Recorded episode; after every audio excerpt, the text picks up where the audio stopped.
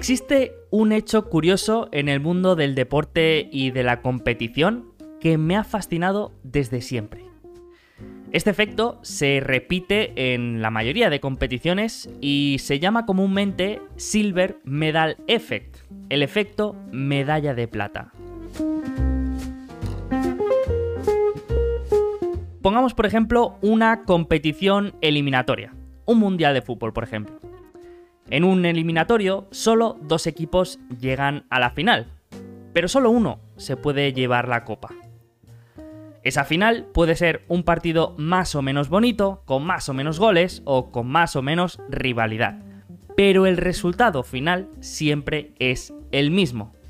Un equipo saltando de alegría y con altas dosis de adrenalina, y por otro lado, un equipo cabizbajo y con alguna que otra lágrima en la cara. Esto también se da mucho en otras competiciones, eh, sobre todo en las Olimpiadas, ¿no? En estas eh, competiciones en las que la medalla de oro acaba llenando de felicidad y la de plata, pues no tanto, ¿no? Lo curioso es que si bajamos un peldaño por ese podio, podemos ver que el equipo o el atleta que gana la medalla de bronce también entra en un estado de gran felicidad, porque en su caso ha ganado la batalla por el tercer y cuarto puesto.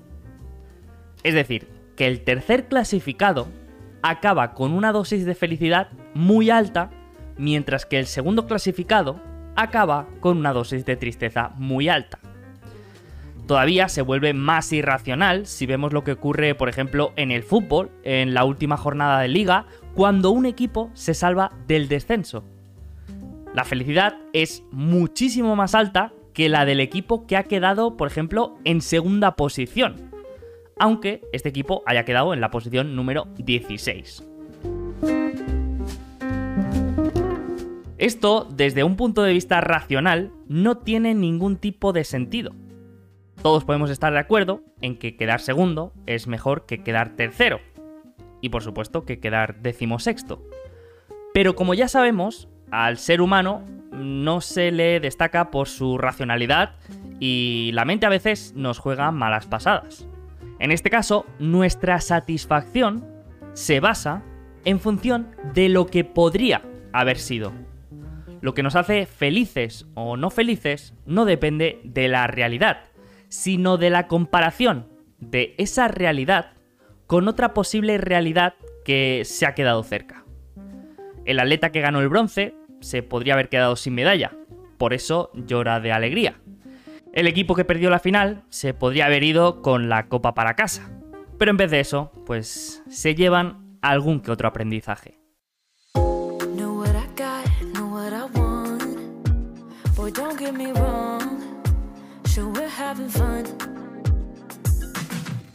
Y de felicidad, de aprendizaje y de muchos temas más, me siento a hablar hoy con Fernando Alonso, un buen amigo que ya ha pasado por el podcast y que viene a hablarnos de su último proyecto, un libro llamado Nacidos para Aprender.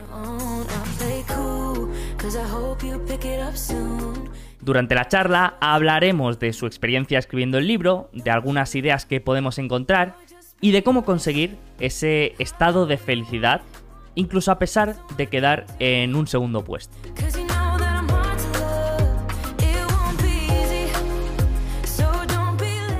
Antes de empezar, como siempre, un breve mensaje de nuestro patrocinador, la empresa Quarter, que cada semana nos permite continuar con este podcast y que siga accesible a todo el mundo. Y precisamente eso también es lo que hace con toda la información relacionada con las empresas porque con la aplicación Quarter tendremos acceso de manera muy fácil y gratuita a todos los informes, los audios y las transcripciones de todas las compañías en los más de 15 mercados disponibles a día de hoy. Además, cada vez puedes encontrar más funcionalidades en la aplicación y si lo sigues en redes sociales, también estarás al día de las empresas que van publicando sus resultados. Así que descárgala ya, tanto si tienes Android como iPhone, y ahora ya sí, empezamos.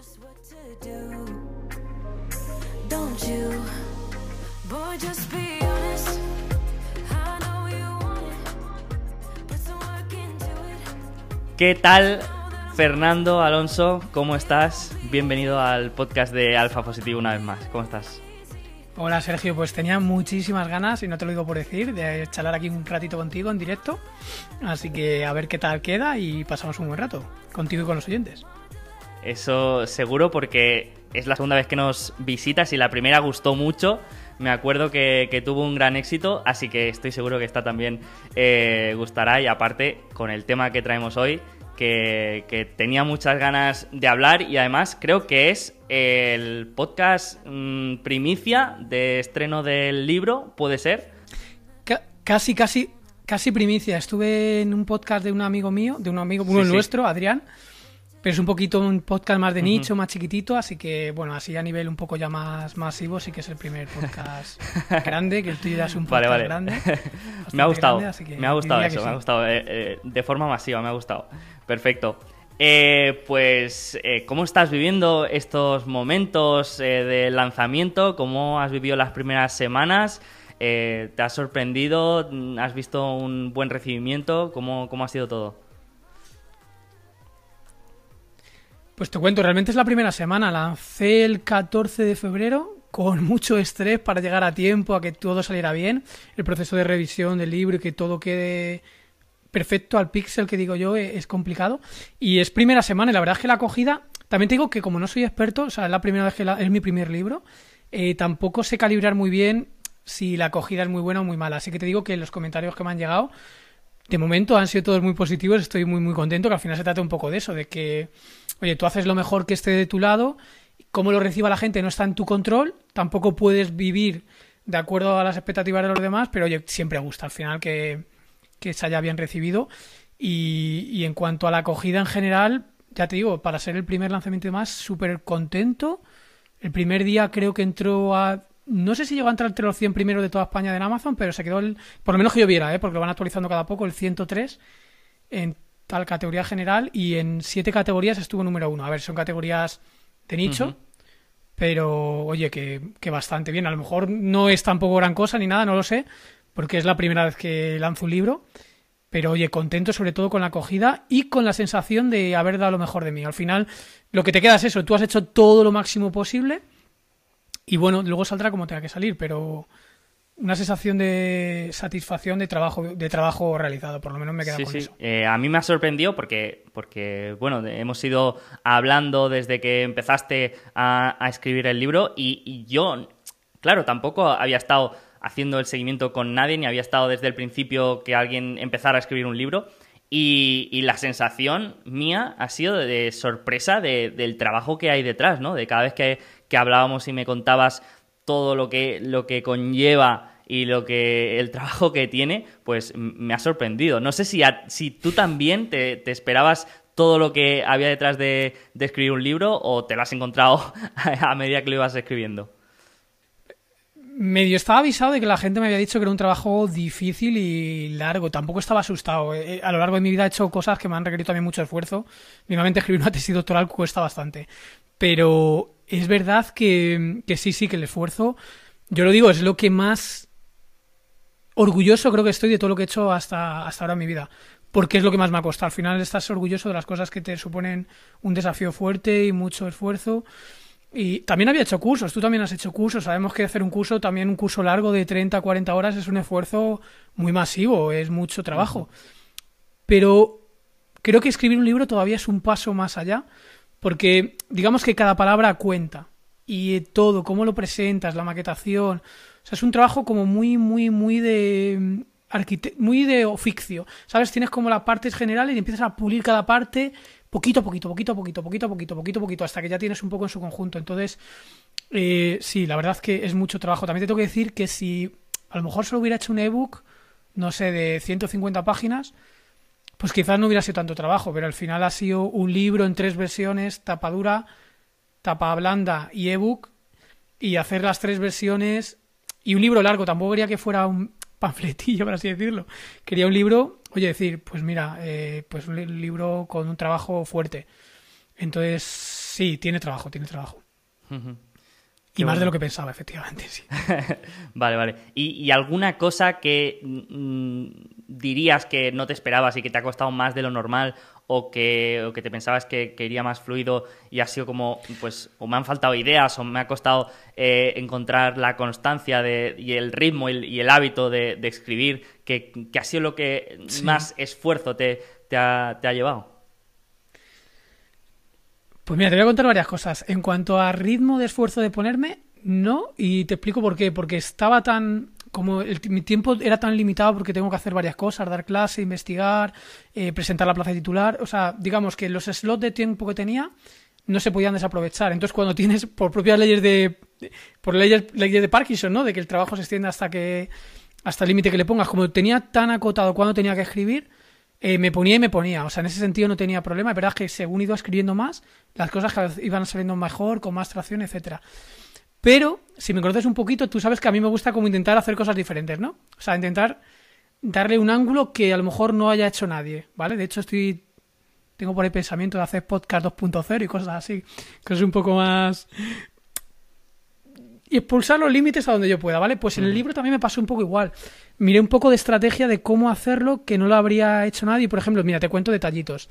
Para hacer la portada, que mucha gente me ha dicho que le ha gustado mucho, estuve investigando cómo poder hacer la mejor portada posible. ¿Y qué, es, qué crees que es lo que hice?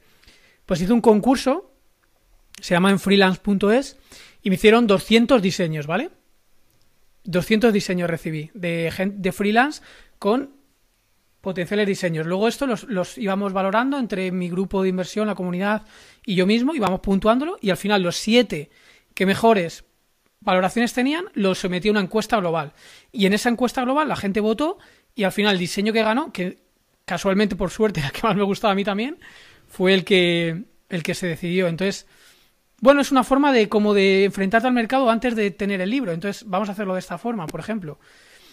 Y luego en cuanto al contenido, por ejemplo, de los bloques de podcast, también usé varias estrategias. Quería, por ejemplo, que fueran los episodios del podcast que más habían gustado, para que los propios oyentes tuvieran como, oye, todo bien estructurado y recopilado, lo que a lo mejor les he comentado hace tres años y medio que empecé, o hace dos, o hace uno. O sea, eran los, los capítulos que ya estaban más probados, que más habían gustado, no que más habían reproducido, sino que más like tenían. ¿Vale? Y muchas veces coincidía que eran los que más trabajo detrás tenían. Entonces, esos eran como tenían que estar en el libro sí o sí. Y luego también quería capítulos que no hubiera tratado en el libro para que a lo mejor alguien que no haya escuchado nada del podcast también tenga algo, ¿sabes? Que le aporte. O dentro del propio capítulo cosas que no había comentado en el episodio. Entonces, por ese lado, ya el público me había indicado qué temas le gustaban más. Y también fue una especie de hack para intentar hacerlo que, que quedara más lo mejor posible. Y luego me preguntabas de dificultades. Mira, te voy a comentar otra cosa. Eh, cuando te autoditas un libro, digamos que vas a sufrir más que si usas una editorial. ¿Por qué crees que pasa esto? A corto plazo, ¿eh? Sufres más. ¿Por qué? Porque tienes la responsabilidad absoluta de todo, de cada aspecto del proceso. Digamos que si te autoditas, tienes el control, ¿vale? Pero en el corto plazo vas a sufrir más porque la editorial no te va a hacer el proceso de revisión. O sea, la editorial te revisa el texto, te da sugerencias, te lo maqueta, la maquetación parece una tontería, pero es súper importante, cómo te colocan todas las cosas, eh, guardas, contraportadas, o sea, un montón de detalles que si tú no sabes, la editorial te lo hace, incluido algo de marketing, aunque es muy rudimentario lo que te hace una editorial. O sea, es como, si usas editorial estás como beneficiando el corto plazo. Me es más fácil salir a la luz, pero hipotecas un poco tu futuro. Yo tengo la visión siempre de querer hacerlo bien al futuro y tener yo el control de mi obra y poder subir todas las ediciones que quiera. De esta forma, al tener yo el control de todo, puedo hacer versiones constantemente, mejorar, iterar rápido, aparte que tengo más margen. ¿Vale? La editorial se te come prácticamente todo el margen y no sabes realmente lo que has vendido, etcétera. Entonces, cuando lo haces tú todo, pues tienes más fricción, más dolor al principio, pero te da un mejor largo plazo, si, sobre todo si la obra va bien.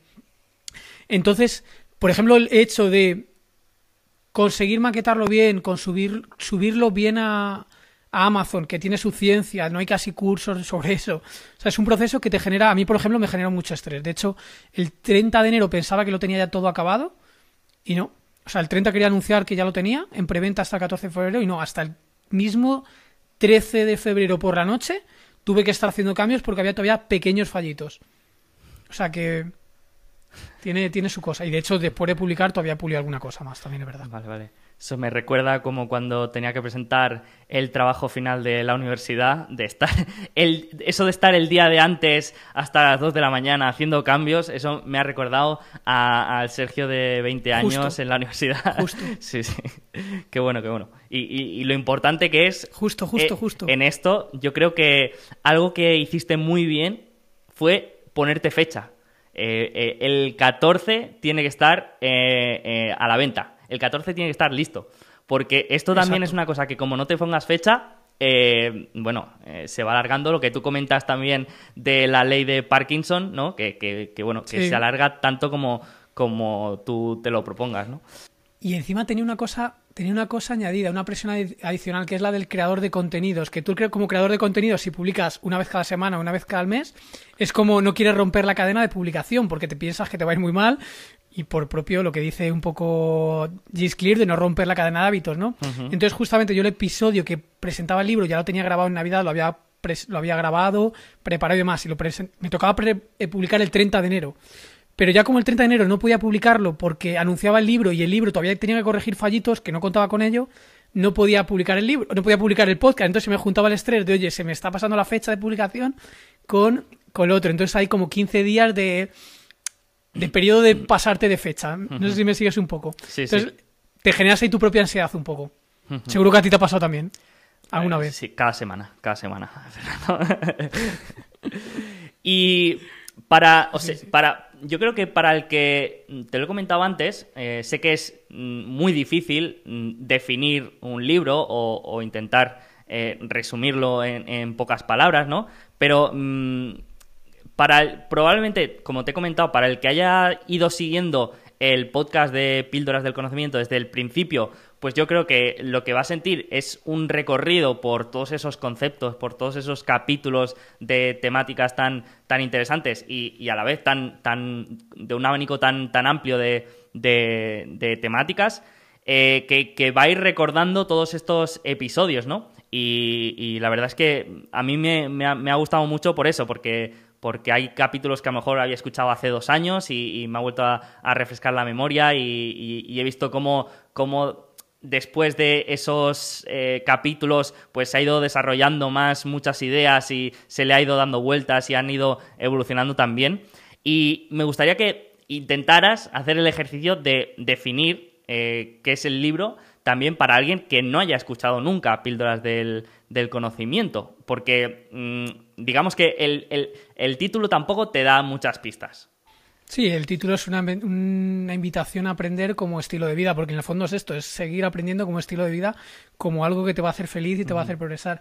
Pues yo diría que básicamente, a ver, yo he pasado por todas las fases de la, de la vida académica, o sea, desde colegio, universidad, doctorado, todo, o sea, por todas las fases. Y en todas estas fases, y me sigo encontrando compañeros que, vale, que tienen bastante conocimientos en ciertas áreas, pero tienen unas lagunas gigantescas en otras áreas y son cruciales. O sea, estas otras áreas es lo que te apalanca tu core principal.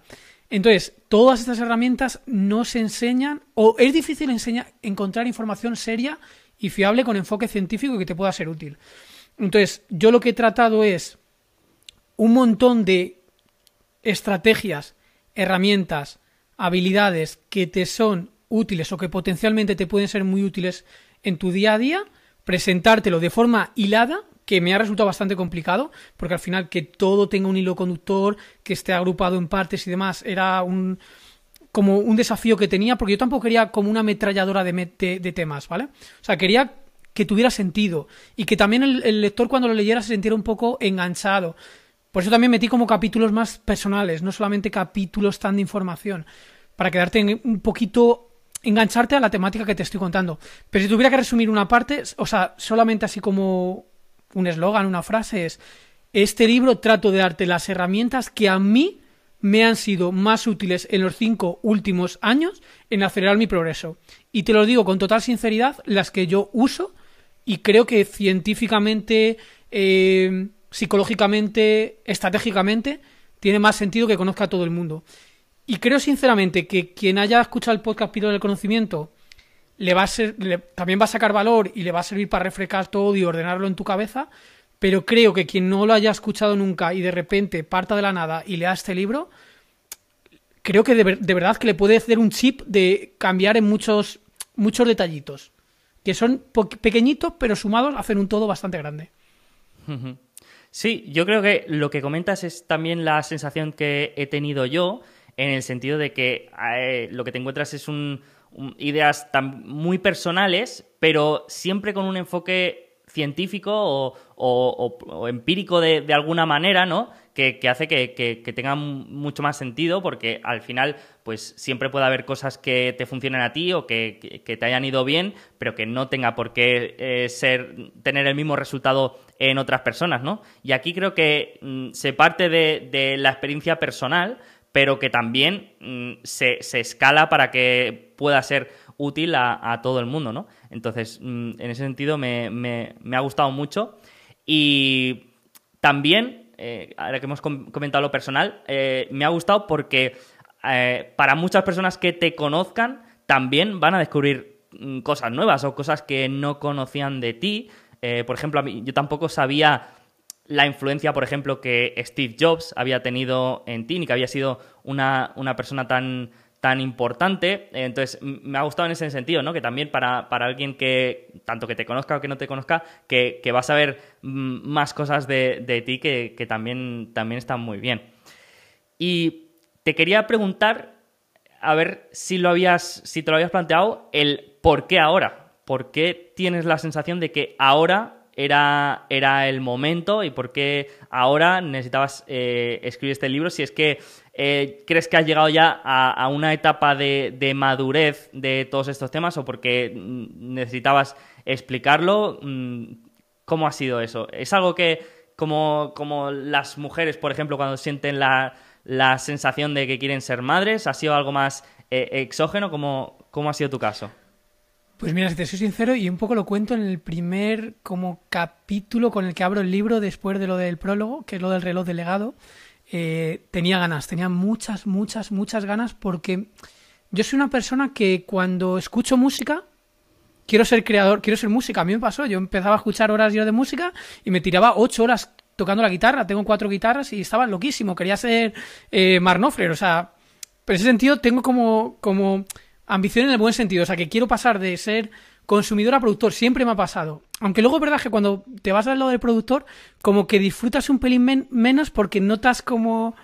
Eh, oye, pues esta canción está hecha con quintas y es fácil de tocar y tampoco es tanto como yo pensaba, ¿sabes?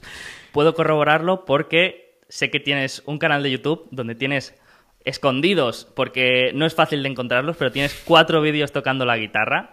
Eh, no me acuerdo qué canción era, pero me acuerdo de, haberte visto eh, tocando la guitarra, bastante bien, por cierto, eh, pero no, no, me acuerdo qué tema era o, qué, grupo, pero, pero si alguien busca lo, va a encontrar. No sé, no, sé ni cómo se llama el canal, pero está escondido por alguna parte de, internet. Hay, hay, hay, cosillas por ahí, sí. También tengo un grupo de músicas y tal, o sea que sí tengo cosillas. Pero bueno, es todo lo mismo, es de la inquietud de, de descifrar un poco el código de la vida. Entonces, eh, cuando empecé a escuchar podcast, pues también quería hacer mi propio podcast. Eh, luego, después de leer muchos libros, pues quería hacer un poco mi, libro. Creo que la vida un poco es eso, es un poco tratártelo como retos, como casi como un videojuego, ¿no? Es pasarte, pasarte el juego de la vida, es... y, respeto que no quiera hacer nada de esto, ¿eh? Pero para mí me gusta experimentar qué hay detrás del otro lado, qué hay detrás del lado de, de intentar hacer cosas que salgan un poco de lo normal. Es un tema de curiosidad, creo, simplemente. Quien no tenga curiosidad, pues a lo mejor lo ve como algo aburrido, sin sentido, pero nada, ese era el motivo principalmente, que, quería escribir un libro y quería escribirlo de hace ya tres años, realmente, quería empezar a escribirlo, pero no encontraba el enfoque del todo y de hecho, te digo una cosa, un chip de cómo montar el libro, creo que fue en una conversación contigo, me acuerdo perfectamente, estaba una noche en un parque, acababa de correr, estaba descalzo, me acuerdo perfectamente, y me tiré hablando contigo como dos horas y media, diciendo que quería escribir un libro, que tú también querías escribir un libro, y ahí fue un poco cuando se me ocurrió el enfoque de cómo plantearlo. Porque hasta que no tuve claro el enfoque, tenía contenidos, pero no sabía cómo juntar todo. Entonces fue un poco, hablando, hablando al final siempre con estas ideas también, o sea que... Sí, sí. Eh, bueno, tú lo has comentado que yo también era una idea que tenía y, y te lo he preguntado precisamente porque yo a veces tengo lo que todos conocemos como el síndrome del impostor, que, que, me ocurre ¿no? a la hora de, escribir un libro. Pues he leído libros de, gente tan, tan maravillosa y tan magnífica que, digo, ¿realmente yo eh, me veo con cualificado para, hacer esto? Y justamente eh, has, eh, me ha gustado mucho una frase que, que tienes en el libro que dices, no sé si estoy cualificado para hablar de todo esto, pero si solo hiciera lo que para lo que estuviera cualificado para hacer, probablemente todavía estaría haciendo bueno, sí, dices meneando una escoba. Meneando una escoba, meneando una escoba, claro. Sí, sí. Eh, y, me ha gustado mucho esa frase, ¿no? De, a veces, oye, eh, tienes que, hacer cosas para lo que quizá no te sientes capacitado 100%, pero que se aprende haciendo, ¿no? Mira, a mí me cambió mucho el chip porque yo era, pensaba que hay que hacer muy pocas cosas y muy buenas. Ves que, por ejemplo, publico muy pocos episodios de podcast y de hecho pensaba que, por ejemplo, Albert Einstein había publicado únicamente cinco artículos en su vida y tres habían sido la leche. O sea, eso pensaba yo. Hasta que después de mucho investigar me di cuenta que no, que Albert Einstein había escrito doscientos y pico artículos y el año que lo petó, por así decirlo, escribió cinco de los tres fueron la leche. Pero había escrito muchísimos. Y te digo, igual que Albert Einstein, compositores de música, es decir, Tú tienes que hacer mucho, tampoco se trata de hacer por hacer, ¿eh? Pero tienes que hacer mucho, mucho, mucho para que de repente una canción sea un hit, un episodio sea un hit, un libro sea un hit. Y aprendiendo, sea, o sea, para aprender hay que hacer. Tomar acción y tal. Sobre todo al principio hay que hacer mucho, luego ya vas perfeccionando, pero es que hay que hacerlo. Y por ejemplo, yo creo que tú escribirás un libro muy bueno. Yo te he visto tus email y tienes un storytelling brutal, me parece buenísimo. Lo que pasa es que muchas veces tendemos a idealizar y poner un pedestal en otra persona porque vemos el producto final. Después de, haber sido revisado por 15 personas, con un montón de ayuda, en mi caso también me han ayudado, pero es el producto final, entonces tiendes como idealizar. Eh, de hecho, nos ha pasado, o sea, que te vas a algún sitio y a lo mejor gente que te escucha eh, te saludan como si fueras ahí alguna cosa especial, ¿no? Eres igual que cualquier otra persona. Pero tiendes un poco a idealizar un poco a, esa persona. Entonces yo estoy convencido de que nos juntamos con, yo que sé, con Jace Clear o con, incluso con Naval, y seguro que son personas absolutamente normales. Lo que pasa es que tendemos a autocompletar la información que nos falta. Tú lo decías en un episodio conmigo, el de la escalera de inferencias, que también lo comento en el libro, que al final va rellenando huecos y te creas una narrativa porque nuestro cerebro ha evolucionado contándose historias. O sea, todo son historias te creas narrativas constantemente y la información que no tienes la autocompletas. Entonces, tiendes a idealizar mucho a una persona que realmente no somos perfectos, ni tú ni yo. Sí, sí, sí, sí. Y, creo también un poco la necesidad de, tener, no sé si héroes o, personas de, referencia, ¿no? A, quien mirar. Mm, sí, sí, eh, totalmente de acuerdo. Eh, perfecto, pues si quieres pasamos un poco a comentar algunas ideas del libro que, me han parecido interesantes y, podemos un poco ah, hablar de ellas. Eh, está más o menos dividido en tres grandes ramas, que serían el aprendizaje, eh, la riqueza y la fortaleza mental. Entonces, si quieres, empezamos un poco por, el aprendizaje. Te comento algunas cosas que, me han llamado la atención y, y vamos a ver mm, de dónde han salido e, estas ideas. Porque. Mm, vale. O sea, ya el título eh, me ha llamado la atención, ¿no? Que, consideras que, hemos nacido para aprender. Y durante el libro hablas de que el aprendizaje es como una especie de deber moral y permanente. Mm, ¿Esto lo ves así como, como algo que estamos casi obligados a hacer? A ver, cada persona puede hacer lo que quiera, eso también es evidente. Lo que pasa es que también te digo que cuando tú escribes un libro tienes dos enfoques. Que yo trato de juntar los dos, ¿eh? O sea, muchas veces si suenas muy dogmático, generas como enganche en el lector. Y si usas muchas palabras de, en mi opinión, quizás, de hecho te recomiendan que no las uses en un libro, porque se sobreentiende que es tu opinión. Pero yo aún así tiendo a usarlas porque, oye, tampoco quiero sonar dogmático. Pero en ciertos puntos viene muy bien, o sea, cambiar un poco el ritmo y decir, oye, es un deber, porque tal, porque cual. Entonces, ahí en ese punto es justamente, además le di muchas vueltas, justamente es eso, es decir, oye, que al final tenemos neuroplasticidad y neurogénesis durante toda nuestra vida, si te quieres aprovechar o apalancar en esta capacidad natural que tiene el cuerpo humano, eh, tu deber es eh, seguir aprendiendo toda la vida. De igual forma que tu deber, si tú quieres verlo así, es cuidar tu cuerpo y hacer ejercicio físico porque te ayuda. Lógicamente, dicho lo cual, luego habrá cada uno que tome la decisión o el camino que quiera. Pero, además, por otro tema fundamental, en el fondo, cuando tú sigues aprendiendo y mejoras, estás ayudando, quieras o no, a tu especie. Entonces creo que también es un deber moral en ese sentido de que tú puedes contribuir a hacer mejor a tus compañeros, a tus vecinos, a tus lectores. Entonces es un poco lo que tú creo que si lo quieres ver como un legado que dejas a los demás, es como una obligación aprender para aportar a los demás.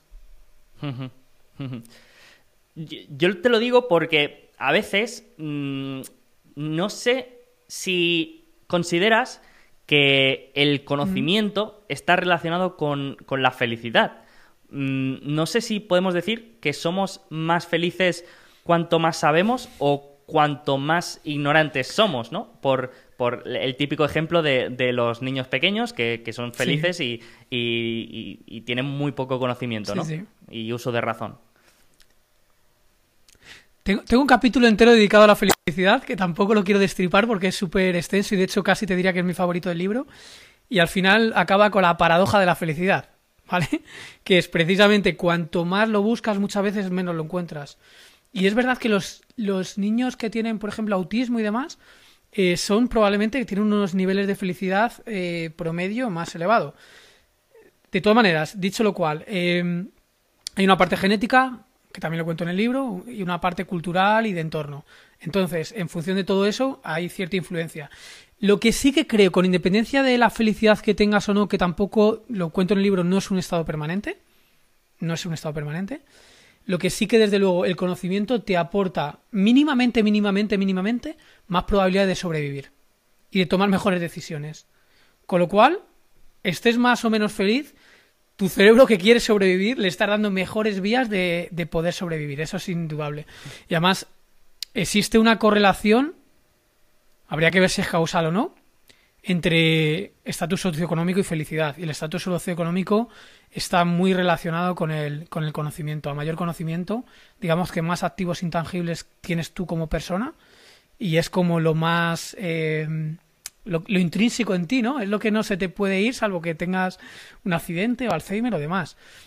Pero es que hasta el Alzheimer y el, y el propio mm, deterioro cognitivo con conocimiento se frena. O sea, tienes menos probabilidad de tenerlo con conocimiento, hasta en ese caso. Entonces creo que el conocimiento pues permea en todos los áreas, todas las áreas. O sea, la sabiduría creo que, es necesaria y que y, y, te puede dar más felicidad en momentos puntuales, desde luego, y luego, desde luego, mucho más probabilidades de, sobrevivir y tener una, buena vida. Es que al final, un estilo de vida está, es, muy manido esto de la palabra estilo de vida. Pero el estilo de vida basado en conocimiento, creo que es lo que más te aproxima a la libertad y a tener el control de tu vida. Mm, me ha gustado, me ha gustado, me ha gustado esto y estoy muy de acuerdo. Y además, leyendo toda esta parte del aprendizaje y todas estas ideas y, técnicas relacionadas con, el aprender, si te digo la verdad, yo la sensación que he tenido ha sido de qué pena no haber sabido esto antes o, que nadie me lo haya explicado, porque durante toda mi vida, durante toda eh, mi etapa en la escuela, en la universidad, toda mi etapa de estudiante, eh, es que todo lo he hecho todo mal. O sea, eh, eh, o sea, yo leía ideas que digo, pero es que si, si hubiera sabido un 10% de, de, todas estas técnicas, de, por ejemplo, el simple hecho de, evocar el conocimiento, de no intentar memorizar por memorizar, de, usar ciertas técnicas para, para, aprender los conceptos, yo creo que es, que hubiera aprendido muchísimo más, con muchísimo menos esfuerzo, hubiera sido todo mucho más eficiente. Y, te da rabia, ¿no? Te da, te, da esa frustración. ¿Cómo, ¿Cómo lo puedo estar aprendiendo esto ahora que me estoy haciendo viejo ya, que, se me están muriendo las neuronas? Entonces, eh, ¿qué crees tú como profesor y como ya experto en este tema que debería cambiar en el, en el ámbito escolar a la hora de... Quizá en la escuela, quizá también nosotros como padres para explicar a nuestros hijos cómo estudiar y cómo aprender, pero ¿qué, crees que, se, que podría mejorar en, las escuelas para que los niños aprendieran de, una manera más eficiente? Es una pregunta difícil, ¿eh? Y es complicado para esas preguntas hacer una respuesta como muy... Pero te voy a dar algunas pinceladas. Eh, tú comentabas lo de qué bueno si lo hubiera sabido hace tal... Hace dos días estaba pasando con una amiga y me preguntaba que cómo estaba yo cuando tenía 33 años y le decía con total sinceridad, después de lo que he aprendido, le decía, estaba muy, muy pardo. Era mi reflexión. Y de verdad lo pienso. O sea, hace cinco años tenía unos modelos mentales totalmente equivocados, una serie de limitaciones mentales, una toma de decisión bastante mala, no sabía cómo aprender, cómo estudiar, que era bueno buscar gente a la que admirar, mentores, demás. O sea, no entendía nada, de verdad. O sea, estaba perdidísimo. Y en cuanto a lo que comentas de educación, habría muchísimas cosas, y mira que yo soy profesor, pero, o sea, cambiaría muchas, muchas cosas. Por ejemplo, eh, el dormir es súper esencial. O sea, tú estudias, me da igual, estudias, aprendes a conducir, a tocar piano, a te estudias la lección. Pues resulta que el cerebro, la primera, segunda y tercera noche, consolida muchísima información, pero muchísima, y, soluciona problemas por el mismo. O sea, es de vital importancia intercalar aprendizaje entrelazado, que se llama, de varias cosas, de varias temáticas, y tener tres noches de sueño seguidos con buenos horarios. Y no vale con que la tercera te la saltes y te vas de fiesta. Si te la saltas y te vas de fiesta, pierdes el 40% aproximadamente de lo que has aprendido. Detallitos como esto. O luego, por ejemplo, es de crucial importancia que el alumno o que la persona tenga la sensación de que lo que vaya a aprender sirve para algo y que es capaz de aprenderlo. ¿Vale? O sea, son dos cosas, que estés motivado y que sirva para algo. Y todos nos hemos pasado por la fase de decir, esto no va a servir para nada, o no me va a servir para nada. Y eso es una... no sé cómo llamarlo, una lacra, es una pérdida de eficiencia brutal, pero brutal. Un limitante, ¿no? Sí, sí, sí, sí, es, es como... Yo soy muy de hacer más con menos, ¿sabes? Es como tampoco tienes que ser una máquina de la eficiencia pura, pero hay cosas que son claramente a la luz de los hechos y de la evidencia científica no es eficiente. Igual que tampoco es eficiente poner, por ejemplo, imagínate una asignatura, te ponen un examen a final de la, de la asignatura con todo el material en un día. Es completamente ineficiente, completamente. A nivel científico eso prácticamente no vale para nada. Y tampoco vale para nada aprenderte cosas de memoria básicamente porque para aprender bien se aprende haciendo. Haciendo, haciendo, con motivación. Yo, por ejemplo, he cambiado muchísimo el enfoque en mis clases en el último año y trato de en todas las clases que los alumnos se sientan partícipes y propongan cosas. O sea, por ejemplo, imagínate, te lo aterrizo. Les estoy enseñando robótica industrial, ¿vale? Esto es un ejemplo real. Yo no estoy dos horas dándole la lección con teoría y ellos copiando, porque no me parece que eso sirva prácticamente para nada. Entonces, sí que les explico cosas, pero luego ellos me van a proponer poner en práctica lo que han aprendido con casos reales y que le den a la cabeza.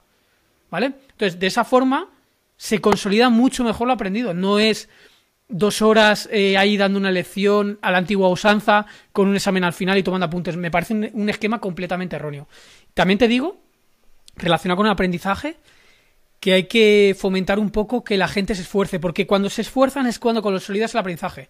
Si se lo pones todo muy fácil, eh, no aprendes. O sea, al final tienes que pelear, tienes que luchar. Y cuando tú al final lo que más te puede sacar de, de, un aprendizaje es la capacidad de resolver cosas por ti mismo, básicamente. Saberte, buscar la vida, suena así como mal, pero es buscarte la vida. Entonces tienes que intentar que la gente que tú es tu alrededor se busque la vida. Tú acompañarles si quieres a que beban, pero tú no les vas a dar de beber. Ellos tienen que beber por... Entonces, ese es un tipo de cosas que creo que no se hace habitualmente bien. También hablas eh, en, esta rama del aprendizaje de los modelos mentales.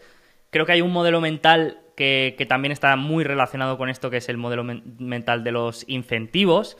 Y, creo que aquí mm, yo, si, sin ser experto ni, ni haberle dado muchas vueltas, sí que creo que hay un punto de, de, mucho impacto en el sistema de educación, que sería el tema eh, de, evaluación, ¿no? El típico sistema de evaluación que vamos del 1 al 10, eh, eh, en el que a lo mejor un 6 mm, vale lo mismo que un 7, ¿no?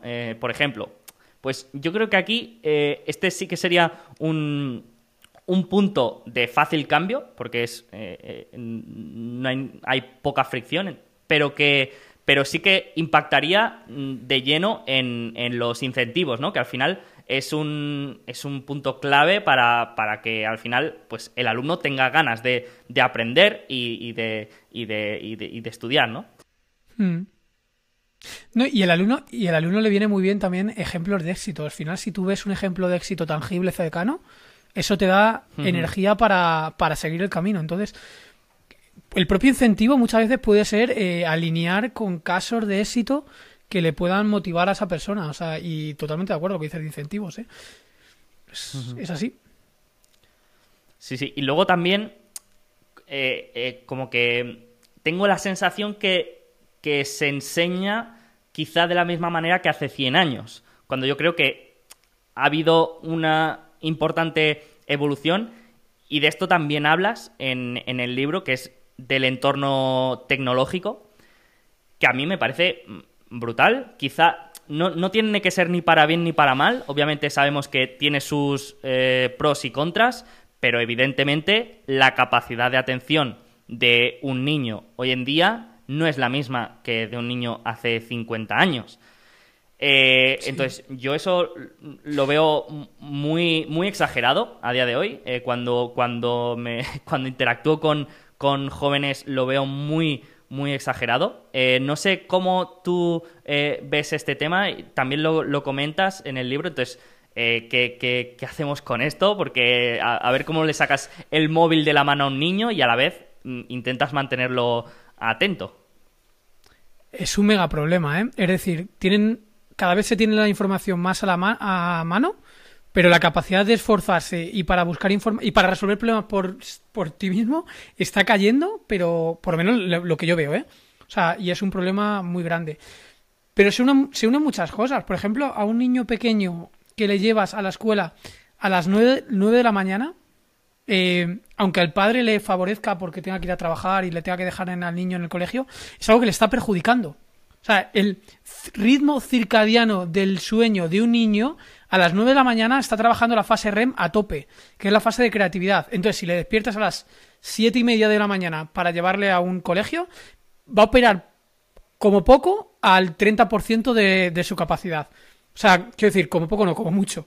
Porque no está a pleno rendimiento, aparte que le has estropeado la fase que más, la última fase de sueño, que es la que predomina más la fase REM, que es la que más le sirve para consolidar su cerebro a nivel creativo, aprender lenguaje, resolver problemas y demás. O sea, empezando por ahí.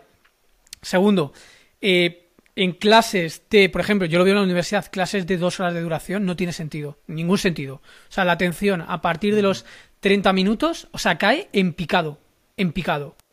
Y, un chaval en el instituto que le tienes desde las 9 de la mañana hasta, yo qué sé, no sé hasta ahora están, hasta las 2, eh, están operando bajo, no están operando a su máximo rendimiento y tienen clase una detrás de otra, es que las últimas horas, evidentemente, es que no sacas nada, ni el 3%. Lo que, lo que aprendas en tu casa. Pero, pero no, no te, es muy difícil. O sea, quizás algún niño que sea súper crack, de que sea capaz de mantener una atención muy grande, pero dudo mucho que eso, o sea, es como improductivo, mi, mi, opinión, y no mi opinión, es lo que dice la ciencia, es lo que, lo que se conoce a día de hoy, los datos que tenemos. Sí, sí, por eso me ha venido a la cabeza cuando, cuando has comentado estas clases de, de dos horas, ¿no? Entonces, es lo primero que pienso, o sea, ¿cómo se pueden hacer clases de dos horas cuando sabemos que la capacidad de atención hoy es, es la que es, ¿no? Y, y, tampoco sé cómo se puede mejorar y tampoco sé si clases de 20 minutos sería la solución, pero evidentemente mm, no podemos seguir con, con el mismo modelo que, que hace eh, 100 años, por ejemplo. Bueno, por poder, por poder se, por poder se puede. Otra cosa es que no operes a la, o sea, que no operes al máximo rendimiento de, de lo que se podría lograr, evidentemente. Seguramente nosotros a lo mejor con otro modelo educativo, eh, lo que creemos que somos hoy en día con 38 años, pues igual con 28, yo con 38, tú con 30 y ¿cuánto tienes? ¿33? No, menos. 28 tienes, ¿no? ¿Cuántos tienes? 29, pues con 29, me da igual. 29. Pues seguramente con 23, con otro sistema educativo más eficiente, probablemente, digamos que habría llegado a la misma conclusión, pero a lo mejor 5 o 6 años antes. Probablemente. Creo.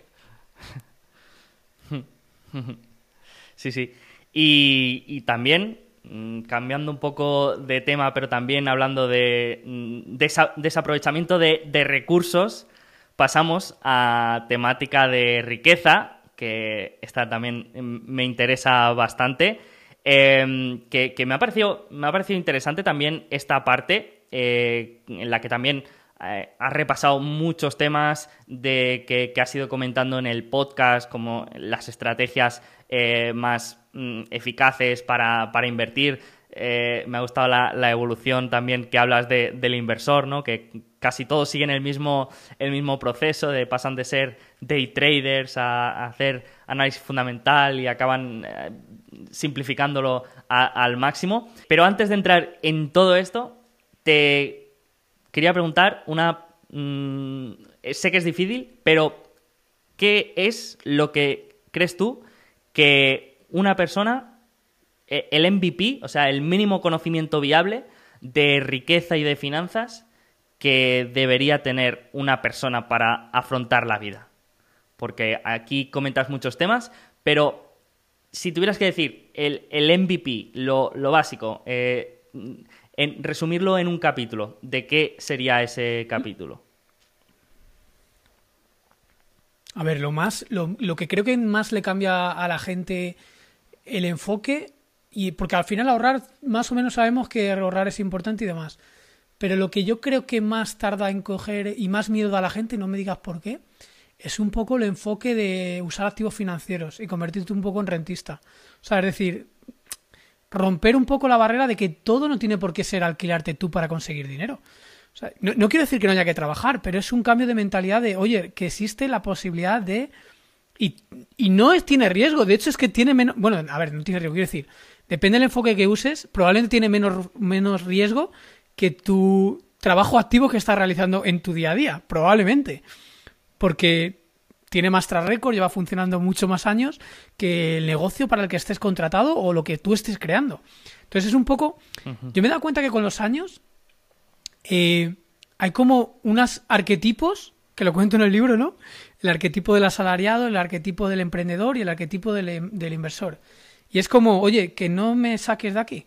Y hay muchísimos emprendedores que sí que mucha emprender masivamente, pero resulta que se encuentran con 45 años que no tienen su patrimonio trabajando para ellos en una máquina de generación de riqueza que le pueda dar libertad, porque es que resulta que a lo mejor con 45 años, después de haber dado todo su esfuerzo máximo por su emprendimiento, una reinversión a nivel energético y patrimonial gigante, te encuentras que, no sé, 45 o 50 años que el negocio deja de funcionar o que directamente no te puedes desligar, no puedes dejar de dar 15 horas al día y no tienes tu máquina de generación de riqueza que te da libertad y tranquilidad. Eh, bueno, pues es un poco lao. Y también el enfoque del asalariado me refiero a que, que, no, que no está mal, ¿eh? yo, yo no digo que esté mal. Pero bueno, que puedes combinarlo con unos enfoques que te hagan generar eh, más libertad y más prosperidad y más tranquilidad, básicamente. No sé si coincides conmigo, Sergio. ¿Tú cómo lo ves? Sí, mira, eh, yo, de hecho, he pasado por los tres arquetipos yo he pasado de, ser una persona que prácticamente llevaba tres trabajos para adelante e intentaba trabajar todo lo que pudiera, eh, eh, trabajo bruto.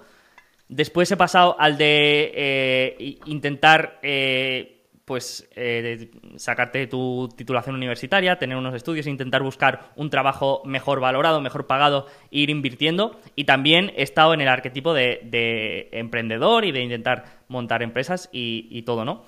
Y yo creo que el chip... Em, aquí también hay una cosa, cuando has dicho lo de los activos financieros, que, que creo que sobre todo en España mm, nos pasa, y es la familiarización. Porque en verdad España es uno de los países que más vivienda tiene en propiedad. Es decir, eh, aquí hay muchísimos inversores. Lo que pasa es que no lo sabemos. Eh, porque hemos comprado casa para, para nosotros, para nuestro uso, uso diario. Pero después, cuando hablas de bolsa, eh, ahí sí que hay una barrera al, no tener tanta familiarización y al, no ser tan, tan extendido la inversión en, en bolsa, que ahí sí que la gente te dice, uy, eso es arriesgado eso es eh, em, más volátil, eso sube y baja cada día. Y ahí sí que hay una, barrera, ¿no? Entonces, creo que, primero está eh, el hecho de la familiarización, que con el real estate pues hemos visto que es lo más normal y aquí todo el mundo conoce a alguien que se ha comprado una casa, todo el mundo ha tenido contacto con la inversión en, inmuebles, pero después con bolsa eh, sí que ahora, pues obviamente, pues cada vez somos más y eso está genial, pero todavía hay, hay una barrera, ¿no?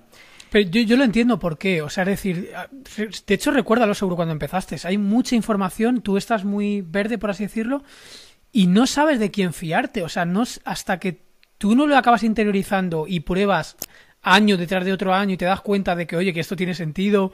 Mira, han pasado cinco años, estoy en positivo, estoy ganando bastante dinero. O sea, hasta que no lo ves en ti mismo, no, es que no te puedes fiar prácticamente de nadie. Y creo que en el mundo de la inversión ha faltado eh, alguien con rigor, con autoridad y con una visión como más... O sea, en plan, me, de esta persona me fío, me fío porque se le ve que, que, que lo que dice tiene sentido, que te lo argumenta con datos, con ciencia, contra récord. Eh, no te quiere vender el, yo qué sé, no sé, el day trading es lo mejor, el value investing es lo mejor, ¿no? Cuando tú pones sobre la mesa, mira, esto es lo que hay con estos datos, esto, esto, esto, esto y esto, esto es lo que mejor ha funcionado, te lo doy con datos, con esto, con esto, con esto, y tú ya decides, asumes el riesgo que quieras. Pero cuando te lo plantean así, eh, creo que generan más familiaridad y más confianza. Es un tema sobre todo de confianza. Y lo entiendo, lo entiendo. O sea, todos cuando empezamos eh, tienes ahí un problema de, de, falta de confianza. Sí, por eso, eh, al final siempre vas a confiar más en un amigo, en un familiar o en alguien cercano eh, que te pueda contar su ejemplo y te pueda contar cómo, lo ha hecho o que incluso lo puedas haber visto tú. Y eso ha pasado durante muchos años con los inmuebles, que todos hemos tenido familiares que, que, lo han hecho y ahí está ese aspecto de confianza que, que con la bolsa quizá no, no ha pasado tanto. Que... Hay, poco hay pocos referentes cercanos, exacto, hay pocos referentes. Claro. Que te decía que me ha pasado que he tenido compañeros que me han, eh, al principio hace años me decían, Uf, vas a perder todo tu dinero en bolsa, no sé qué. Me decían este tipo de cosas. Y ahora han pasado los años y me vienen preguntando que cómo lo he hecho. Pero porque empiezas a ser un referente y decir, oye, le va bien, le va bien. Lo que estaba haciendo no es una locura, pero son falta de referencias. Sí, sí, totalmente. Y, lo que te quería comentar es que el chip que creo que, que puede hacer clic en la, en la gente es cuando entiendes la relación entre patrimonio, entre tu equity y tu libertad. Yo creo que cuando, cuando comienzas a ver la relación entre, hostia, que voy ahorrando más, eh, mis ahorros van creciendo y mi patrimonio va acumulando, eh, y a la vez, oye, que me siento que estoy mejor en el trabajo, que el día que, que quiera dejarlo lo dejo sin problema, que como mi jefe me diga algo que no me guste, yo lo envío tranquilamente a freír espárragos. O sea, esa libertad, cuando la empiezas a relacionar con, tu patrimonio, yo creo que ahí empiezas a decir, hostia, esto, esto realmente te cambia la vida, te quita mucha más presión, te, da mucha más alternativa. Y, yo creo que, ahí sí que hay una relación directa con, la libertad y, por supuesto, con, la felicidad.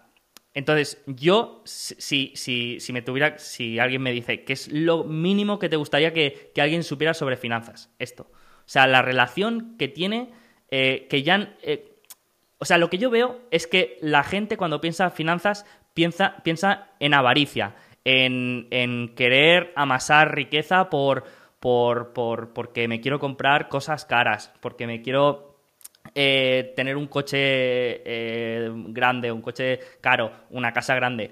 Y, y, no lo ven tanto por la parte más intangible de, las cosas. Se ve siempre por la parte tangible, ¿no? Cuando lo que, lo que o sea, la, ventaja del, ahorro y de la inversión está ahí, en lo intangible, ¿no? Entonces, eso sería, sería un poco. Total, lo has clavado. Lo has clavado. Y además lo cuento yo en el libro, en un pasaje, lo del ser el más rico del cementerio, cómo el dinero cumple su función, aunque incluso no lo uses, cómo vives mejor, tomas mejores decisiones, estás más tranquilo eso en el fondo, tú no tienes que mandar a nadie a la mierda. Es que al final vas a subcomunicar tanta. Una mentalidad de abundancia en el buen sentido que todo el mundo se quiere juntar a ti. Es que tú no vas a tener que echar a nadie de tu lado. Es que va a ser todo lo contrario. Porque toma mejores decisiones. Eh, la gente le gusta estar cerca de la gente exitosa. O sea, es que no va a pasar. Eso no pasa, pasa todo lo contrario. sea, la gente se quiere acercar a ti porque no tienes por qué hacer cosas a corto. No tienes que sobrecualificarte, no tienes que sobrevenderte, no tienes que eh, tomar decisiones desde el miedo. Es que no lo necesitas. Y cuando no lo necesitas, eh, las cosas fluyen mejor. Tampoco necesitas comprarte coches ni nada porque tu estilo de vida, tu tranquilidad, su comunica que estás bien. Entonces no es necesario nada de eso. Es increíble. No necesitas llevar ropa de marca, no necesitas tener coche. No, simplemente vives tranquilo. Y, y eso en el fondo es hace muy, muy atractivo. O sea, y más, mucho más tranquilo. O sea, es que Totalmente de acuerdo. Con Además, eh, tú, tú, comentabas en, en, respecto a la temática de aprender, que es como un deber moral y, casi que, estamos obligados. Y yo de alguna manera siento algo así con, con la creación de riqueza. Como que, que también no, no, es un aspecto egoísta, sino que también estás contribuyendo a que las generaciones venideras eh, sean más prósperas. O sea que mm, de alguna manera yo también lo veo así, lo veo con, cierta dosis de, deber moral y, de que al final pues vas a hacer a todos los de tu alrededor eh, eh, los vas a poner en una situación mucho, mucho mejor. Totalmente. Lo único que el dinero tiene el peligro de que no te dome a ti. Es una herramienta muy poderosa, pero hay que saberla, hay que saberla manejar, ese es el detalle. Bueno, también te pueden domar el aprendizaje, que hablas de, las adicciones y de hecho leyéndolo también me he sentido bastante identificado, eh, porque a veces yo también siento que tengo esta mm, adicción al crecimiento y al quiero saber más, quiero saber más y, todo el tiempo que tengo libre llenarlo mm, con un podcast, con un libro, con, lo que sea para, para seguir aprendiendo y ojo, que también te puede, se puede convertir en algo eh, negativo. Ah, así que, bueno, el próximo libro, Nacidos para, Invertir, también próximo, próximamente en Pero se lo escribes ya, ¿eh? Se lo escribes em, Perfecto. Y, la última temática también que me ha sorprendido, mm, que es la de fortaleza mental. Que, esto quizá... Es mi favorita, mm, ¿eh? Si te soy sincero, es mi favorita. Y, que no todo el mundo eh, eh, pone, pone en contexto lo que es la fortaleza mental, ¿no? Porque, mm, o sea, hay como muchos temas, está el tema de, hábitos, también de, estoicismo. Mm, ¿Cómo podemos hablar de la fortaleza mental? ¿Cómo, ¿Cómo la entiendes tú?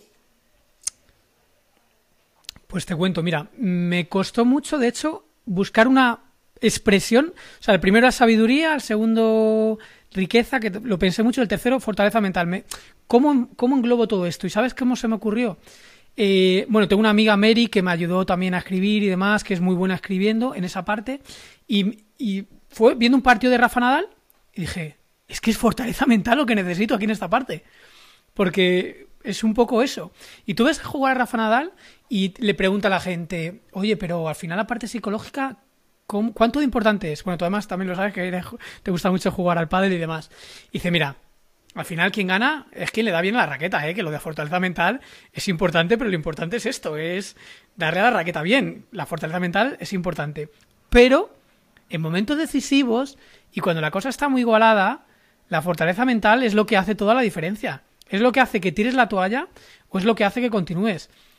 Y eso marca mucho, mucho la diferencia todos en cualquier, en nuestra vida personal, haciendo podcast, pasamos por ciclos. No penséis que los podcasts van siempre para arriba. Eh, no, hay meses que te escucha mucha gente, otros meses que te escucha muy poca gente. Y ni en los momentos mejores te tienes que creer el mejor, y en los momentos peores el peor. Y cuando estás jugando un largo plazo, un juego infinito, pues la fortaleza mental, pues es muy importante. Y dentro de esto que le hemos llamado fortaleza mental, hemos metido varias partes, o sea, he metido varias partes hábitos, como decías, parte de filosofía, estoicismo, parte de evolución, aclimatamiento, parte de mm, también temas mentales que influyen ahí, ciertos sesgos que te hacen tener un balance moral o no, actuar de una forma u otra, también algunos ejemplos personales. Yo soy una persona que en momentos puntuales he tendido a sobrehuir, lo cuento en el libro, la huida. Eh, ser consciente de que, que a veces que la, la, respuesta no es la huida, ¿sabes? Y a veces que la respuesta tampoco es la competición. A, mí me ha gustado mucho una parte en la que hablas de, de Tiger Woods, de Andrea Gassi y de cómo eran los mejores en, en su campo, pero después estaban completamente desbalanceados y tú lo decías como que les faltaba entrenar el alma. Que esto me ha gustado mucho, ¿no? Como que eh, estaban todo el día entrenando en lo suyo, en, golf y, en tenis, eran los mejores, pero después, cuando salían de ese entorno, pues o, eran personas totalmente desbalanceadas emocionalmente o, caían en, los clichés de, los famosos o les costaba mucho establecer relaciones profundas con las personas porque ya partían de, una posición muy de superioridad. Entonces, me ha gustado mucho y yo como lo he visto, esta parte de fortaleza mental es como todo el, el pegamento al final para que tanto la riqueza como tu conocimiento te ayuden y, trabajen juntos eh, con, el, con, el, con tu otra parte de tu vida para conseguir la felicidad. Porque es lo que hemos dicho, tanto la riqueza como el aprendizaje te pueden, te pueden absorber, te pueden comer y, puede ser un, un, incremento negativo, ¿no? Entonces, esto es como lo que te apoya para, para que todo esto sirva para, para ayudarte en tu felicidad, ¿no? Me ha encantado, es que es justamente, no lo podrías haber definido mejor, creo que es el pegamento a largo plazo que hace que el resto de partes del libro y el resto de partes de tu vida funcionen. Si no entiendes todo esto de, pues todo, de lo de autocontrol interno, eh, las estrategias que tienen, porque al final son estrategias. O sea, si tú empiezas a aplicar estrategias, te va a ir mejor o peor, pero bueno, que tienes un esquema. Todo el tema de cambio de hábitos, cómo funciona la felicidad. O sea, que sí, es el pegamento, era mi propósito, el pegamento de todo lo demás. Y muchas veces no se conoce, ¿eh? O sea, no se... Son matices, pero... pero marca la diferencia, ¿sí? Lo que decías, fíjate lo que... Eso te a decir. Porque normalmente eh, eh, cuando, pensamos en, digamos, las tres patas del taburete de la felicidad, ¿no? Pensamos conocimiento, riqueza y salud. Pensamos en, en deporte, en nutrición, en dormir bien, que también es súper importante, que también lo, lo, comentas en el libro, ¿no? Pero de la fortaleza mental eh, no, no me suena. A ver, eh, hablado así como concepto general. Sí que hay muchos libros de estoicismo, de, hábitos, pero, pero así como, como este pegamento para que todo lo demás tenga sentido, pues me ha gustado mucho. Aparte, he conocido, eh, bueno, he descubierto una idea que no conocía, que es la de la quietud, que, que sí que me parece que había escuchado hablar alguna vez a Ryan Holiday, a, algún estoico, pero, pero nunca había leído sobre, sobre la quietud y, me ha gustado mucho. Y, no sé, tú también cómo, cómo, la descubriste, porque también hablas de, referencias japonesas eh, y, no sé si tú también practicas esta, esta, no sé si llamarlo práctica o, o filosofía, no sé cómo lo ves tú. Pues mira, lo descubrí precisamente hace dos meses y medio. Eh, leyendo, o sea, buscando por Amazon, encontré el libro de. que no es muy conocido. A lo mejor ahora un poquito más último semanas, pero hace tres meses no era nada conocido. Por lo menos nadie en mi entorno lo había leído, que es la, la quietud en la clave de Ryan Holiday. Y me lo compré y empecé a leerlo justamente en la época en que más estrés de mi vida estaba teniendo. Se me juntaron varias cosas, incluido acabar el libro, y fue de verdad un bálsamo para mí. Es decir, oye, lo más importante después de todo es buscar la quietud. O sea, si no tienes quietud, estás decidiendo mal en tu vida. Porque el, el fondo lo que, te, lo que te da paz mental es como la cúspide de la pirámide es la ataraxia. Es eso, es la tranquilidad. Que te lo puede dar el dinero, te lo puede dar muchas cosas, te pueden ayudar a subir esos niveles de la pirámide.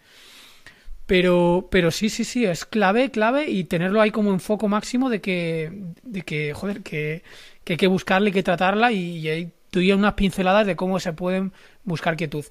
Que no es algo inventado por mí, que es que lo han usado grandes personajes de la, pues desde filósofos griegos, demás, Churchill, eh, un montón de gente muy, muy, que vamos, que le bien, Benjamin Franklin, etcétera. Entonces, eh, y fíjate, el enfoque que te quiero dar aquí es que muchas veces eh, te escuchan las conferencias, sobre todo de antes, de, de, lo más. Ahora me estoy leyendo su libro, de hecho, el libro de lo más. Y es como que premiaba mucho el dormir poco, hasta que ya. Y, estar como todo el rato acelerado, acelerado, acelerado, acelerar. Y llega un punto que te das cuenta que, eso no es, no es el camino. No es el camino, no puede ser el camino. Y la quietud tampoco es volverte una amiga, hormiga súper productiva todo para ti, todo para ti, todo para ti, porque en el fondo llega un punto que te das cuenta que, que el columpio está vacío y estás tú solo. Y tampoco es quietud. Es un poco la reflexión que quiero contar en ese capítulo, que son, nada, son tres, cuatro páginas eh, con lo que yo he aplicado a mí de, bueno, pues de lo que he leído, básicamente. Qué bueno, qué bueno. Eh, pues, mm, como digo, muchísimas ideas interesantes, muchos conceptos que seguramente nos suenen del podcast, también muchos nuevos. A mí me ha encantado eh, y lo recomiendo muchísimo. Y la única pregunta que queda es eh, si esto es como dicen, como lo de los tatuajes, que cuando te haces el primero ya estás pensando en el segundo, o, ahora quieres parar. Eh, ¿Cuándo vamos a tener un segundo libro, Fernando? Va a haber segundo libro seguro porque lo he disfrutado muchísimo. O sea, te puedo decir que es casi a día de hoy.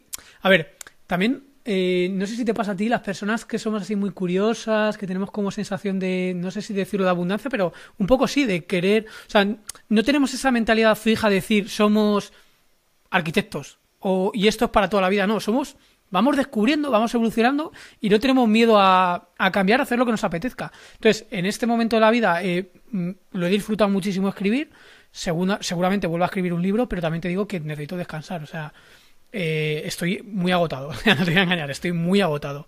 Necesito darme unas vacaciones eh, importantes. Entonces, llegará un libro, pero todo tiene su proceso. Hay que descansar, eh, que te vuelva a picar el gusanillo y cuando haya algo bueno que aportar, porque tampoco me gusta solamente hacer, o sea, puedes hacer refrito, que se llama curación de contenidos. O sea, puedes hacer curación de contenidos y está bien, les das tu enfoque.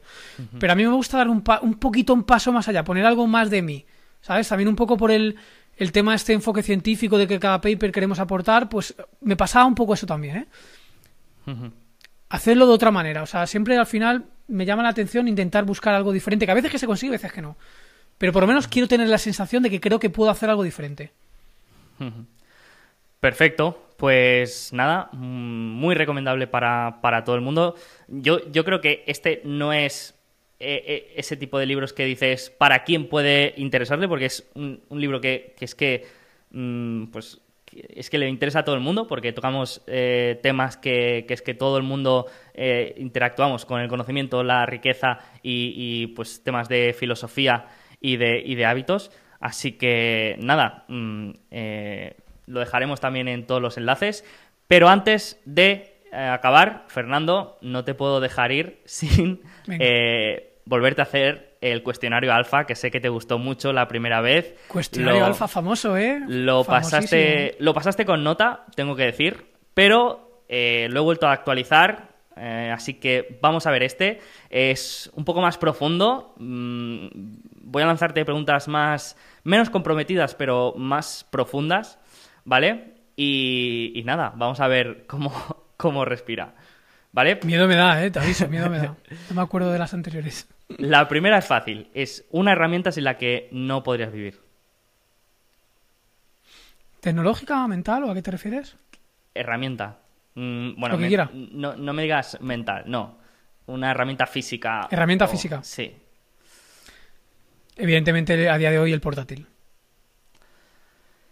¿Qué dirías que es lo más significativo que has aprendido desde que empezaste a escribir el libro? Ostras, pregunta muy difícil, ¿eh? Lo más significativo. A ver, eh, primero te tendría que decir aprender a escribir un libro. con todo lo que con todo lo que eso implica. o sea, empezando por ahí, eso es una metabilidad que me llevo ya para mí. Es como cuando empieces a editar un canal de YouTube que sabes editarte tu podcast, o sea, tus capítulos y demás. Va, eso va por ahí. Y quizás más a nivel contenido, pues te diría un poco que todo el tema relacionado con felicidad. Y también te diría que dormir, lo que pasa es que dormir está como el último mes y medio estudiando a muerte, por así decir. Entonces, si es por periodo temporal, es lo como lo que más estoy ahora enfocado. ¿Y qué es lo que más te ha sorprendido del último año en, todos los aspectos? Algo que... Lo que más me ha sorprendido... Eh, pues mira, te lo voy a decir, va a sonar un poco atípico. Pero, a ver, es algo que ya sabía, pero como que lo he experimentado en carne propia. Cuando tienes poco tiempo para estar muy pendiente del mercado en general, o sea, compruebas por ti mismo que de verdad no hace falta. O sea, de verdad, que no hace falta. O sea, total, o sea, no hace falta. O sea, le he dedicado menos tiempo que otros años y los resultados han sido mejores. Y creo que en parte es precisamente por eso. Porque al final eh, es como vas al, a la ley de Pareto. Vas a lo más importante que te da la mayor parte de los resultados. Y otros, o sea, lo sabía, yo era consciente de esto, pero es que lo veo en carne propia, que no necesito estar tan, tan, tan, tan encima, lo que es de los números en concreto. No quiere decir que no sea necesario, que creo realmente lo más importante es no parar de aprender, porque eso es lo que permea para todo y te hace tomar mejores decisiones también de inversión. Pero te das cuenta de que no es necesario estar tan encima. Sería como un aprendizaje que se puede llevar los, los oyentes. Para que nos hagamos una idea, por ejemplo, ahora con, con, el, con la situación que estamos viviendo, ¿no? que hay muchas noticias eh, de, bueno, de guerras, eh, geopolítica y, tal, en estas, eh, en estas situaciones tú te aíslas completamente de toda noticia que tenga que ver con estos temas, intentas ver qué está pasando, cómo puede afectar a las empresas en las que inviertes, a tu cartera y ves si tomas alguna decisión o te, mantienes completamente aislado? ¿Cómo, ¿Cómo, es tu relación con, el día a día, así más macro? A ver, para serte sincero, o sea, queda muy bien decir estoy en un, un, qué sé, un templo budista y nada me afecta, ¿no? Porque de hecho es un poco también supervivencia. Al, los primeros días de la pandemia estabas obsesionado con mirarlo porque, porque tienes un poco de miedo en tu, persona, en tu persona. O sea, al final es miedo como tangible que dices tú. O sea, no es miedo de, bueno, se ha peleado, yo qué sé, el político de turno con el otro que me da igual, no lo sigo. Pero hay cosas como que sí que tienes un poquito de miedo. Y con lo que está pasando ahora, pues un poquito de miedo también tienes. O sea, yo por lo menos. O sea, sí que he estado informándome un poco lo que está pasando. No es que me haya vuelto loquísimo de. De y desde luego no de tomar decisiones en mi carta de inversión. O sea, por ahí no. Porque de hecho, si miras, eso sí que es una cosa que he mirado. O sea, científica, o sea, estadísticamente, cuando ha habido grandes guerras y demás, eh, los mercados a los seis meses se habían recuperado y estaban por encima de los niveles previos. De hecho, los días de pico de apogeo de la guerra ha caído un 4%, un 3%, pero a los seis meses estaba... Eh, lo miran todos los periodos, eh, la Primera Guerra Mundial, la Segunda Guerra Mundial. O sea, ya partes de lo que ha pasado históricamente y no estás muy nervioso. O sea, que ves que sin más. Entonces, un poco así, yo soy muy de mirar un poco datos, o sea, teoría de juego, ¿no? De ver cuál es la probabilidad de clase. Una vez que sabes la probabilidad de clase, pues como que vives un poco más tranquilo. Entonces, eso sí que he hecho. Pero oye, a tomar decisiones de ahora vendo esto y compro esto porque quiero jugar el juego de ahora me va a subir el petróleo, me va a subir el gas, eh, la inflación me va a disparar, hago un corta no sé cuál. No, no, yo no hago nada de eso. O sea, nada, cero. Cero, ni ando comprando más empresas que suministren chip porque eh, se vayan a disparar ni nada. No sé, no sé cómo lo haces tú, Sergio, si te puedo preguntar, pero yo en concreto no me mantengo bastante al margen de eso. No, no, bastante, bastante parecido, en el sentido de que intento saber qué, está pasando. Eh, y sí que, sí que quizá hago un gabinete de, crisis para ver análisis de riesgos eh, que aparecen nuevos, ¿no? sí que yo, he ido evolucionando al revés. Al principio era muy de enfocarme en la empresa y solo en la empresa.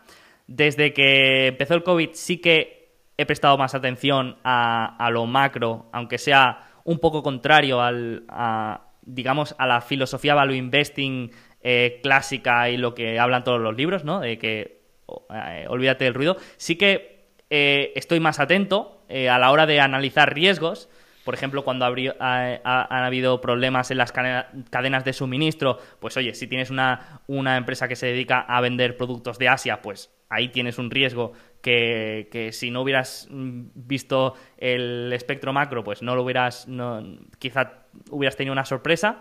Entonces sí que eh, pues hago este análisis de riesgo, ¿no? Y, oye, está pasando esto en Rusia, ¿cómo le puede afectar a una empresa mía que a lo mejor depende de un cliente muy grande que tiene en Rusia? Pues cosas así, sí que hago. Eh, normalmente no es para tomar decisiones de venta, sino para mm, tomar decisiones de compra. O sea, eh, quizá una empresa está cayendo y, y- y tú dices, bueno, pues eh, yo conozco lo que está pasando, no tiene tanta relación ni tanto peso su valor con lo que está pasando en el mundo, por lo tanto es un buen momento para, para comprar. Así que es más como ver oportunidades de, de inversión que no mm, como tomar decisiones. No rotar la, no rotar la cartera, sí, Exacto. comparto bastante lo que comentas. Exacto. Sí, que te toca invertir este mes, oye, ¿dónde voy a invertir con la panorama actual y a largo plazo qué perspectivas tienes? Sí, yo en eso lo hago un poco parecido también. Perfecto. Un rasgo que odies de una persona. No ser buena persona, básicamente. No sé cómo se definiría eso, pero no ser... Sí, no ser buena persona. Hay que gente que no es buena persona, o sea, no se puede evitar. Hay gente que es así y, te va a querer hacer daño, no se va a alegrar de que progreses y demás. Entonces, directamente me alejo. Las hay, o sea, hay que detectarlo y alejarte de, de esa persona. Entonces, es como condición necesaria. Y lo contrario, un rasgo que te guste de una persona, que te atraiga mucho. Pues casi diría justamente lo otro, que seas muy buena persona. O sea, es como lo que más me puede atraer. A ver, también me atrae lógicamente por un poco curiosidad intelectual una persona que tenga ganas de progresar y demás. Pero no es algo que, no es un requisito necesario. Es decir, puedo estar, ser muy amigo tal de una persona que no esté tan enfocada como yo, porque lo respeto. O sea, si al final tienes un grado de curiosidad menor, es normal, por propia biología, que seas, no seas tan así.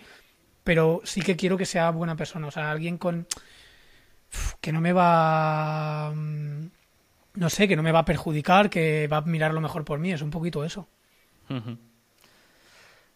Hablas en el libro de el enganche y cómo podemos estar enganchados no solo a las drogas, sino a objetos, como ahora tenemos un- una fuerte adicción al teléfono móvil, por ejemplo, la mayoría de nosotros.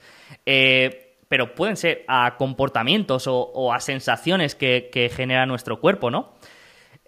¿A qué dirías que estás enganchado tú? ¿Estás enganchado a algo? ¿Alguna sensación, algún comportamiento? Algo que...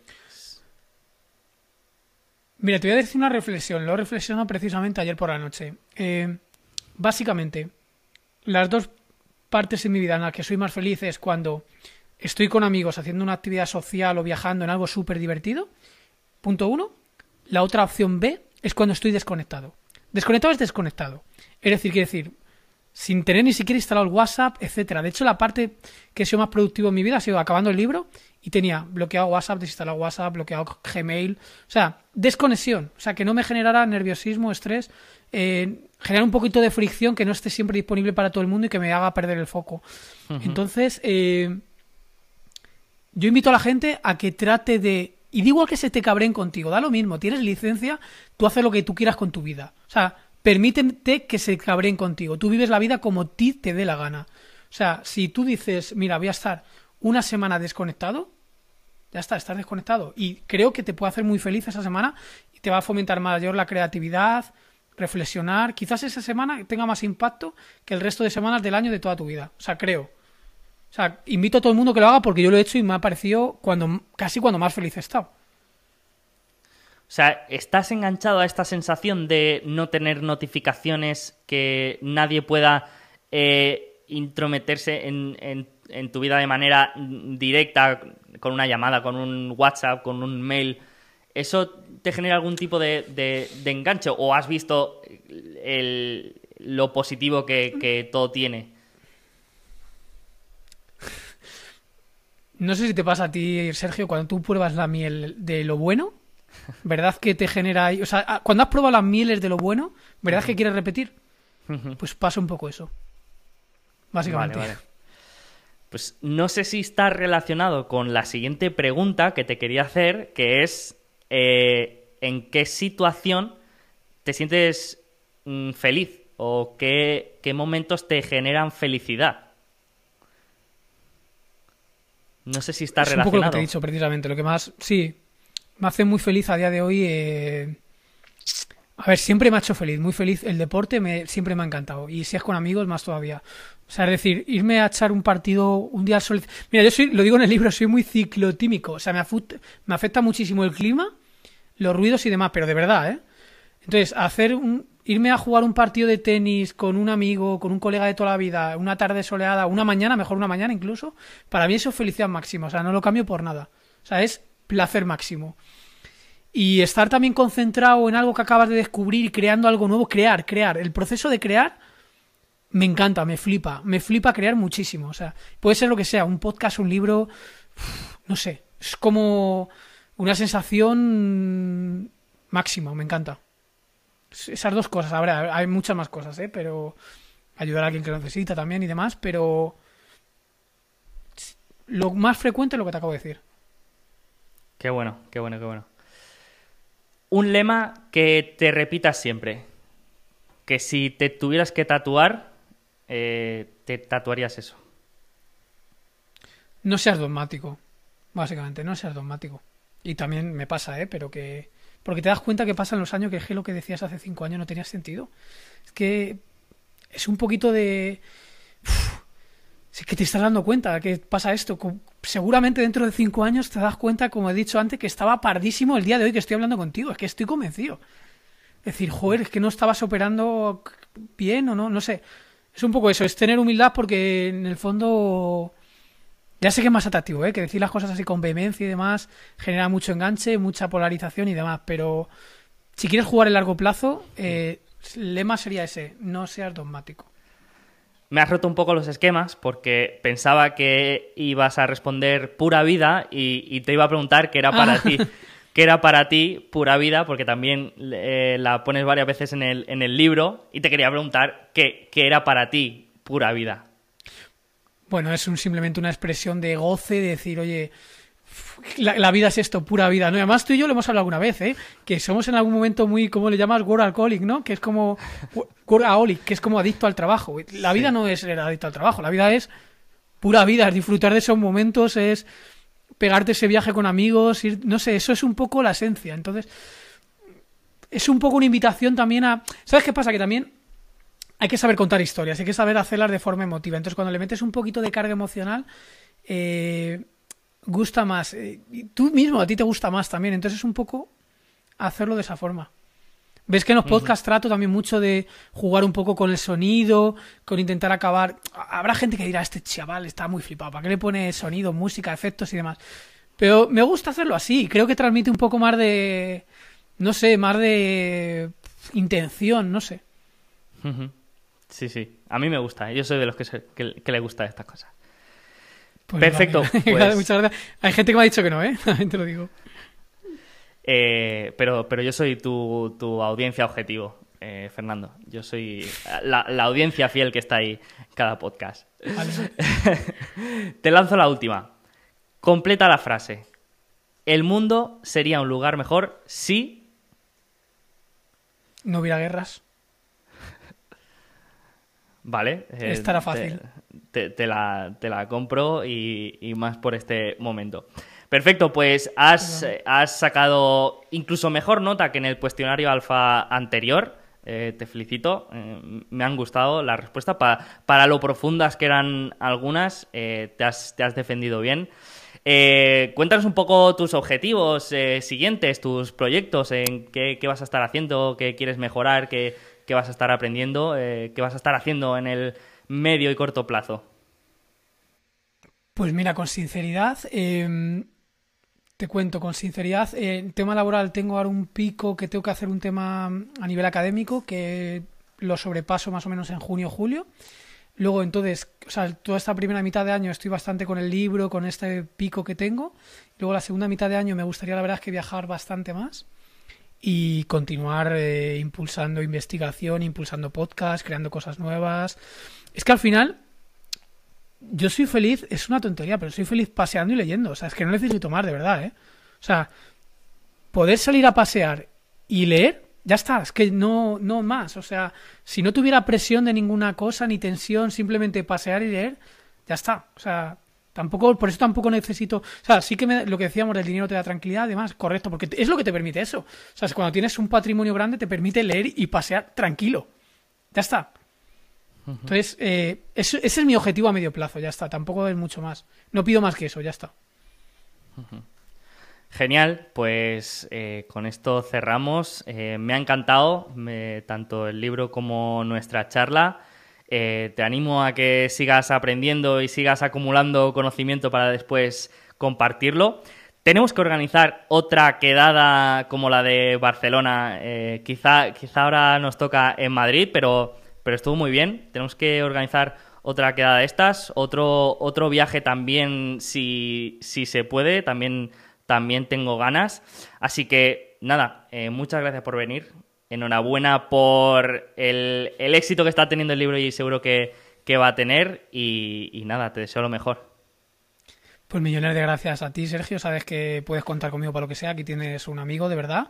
Y estoy súper agradecido de cuando está en Barcelona, cómo lo organizaste todo. Me lo pasé súper, súper, súper bien. Me sentí como en casa. Así que, y nada, que siga creciendo este proyecto tuyo, Alfa Positivo. Sé que eres lo digo con sinceridad, no lo digo por quedar bien, porque esas amigo. Eres una persona súper, súper, súper trabajadora.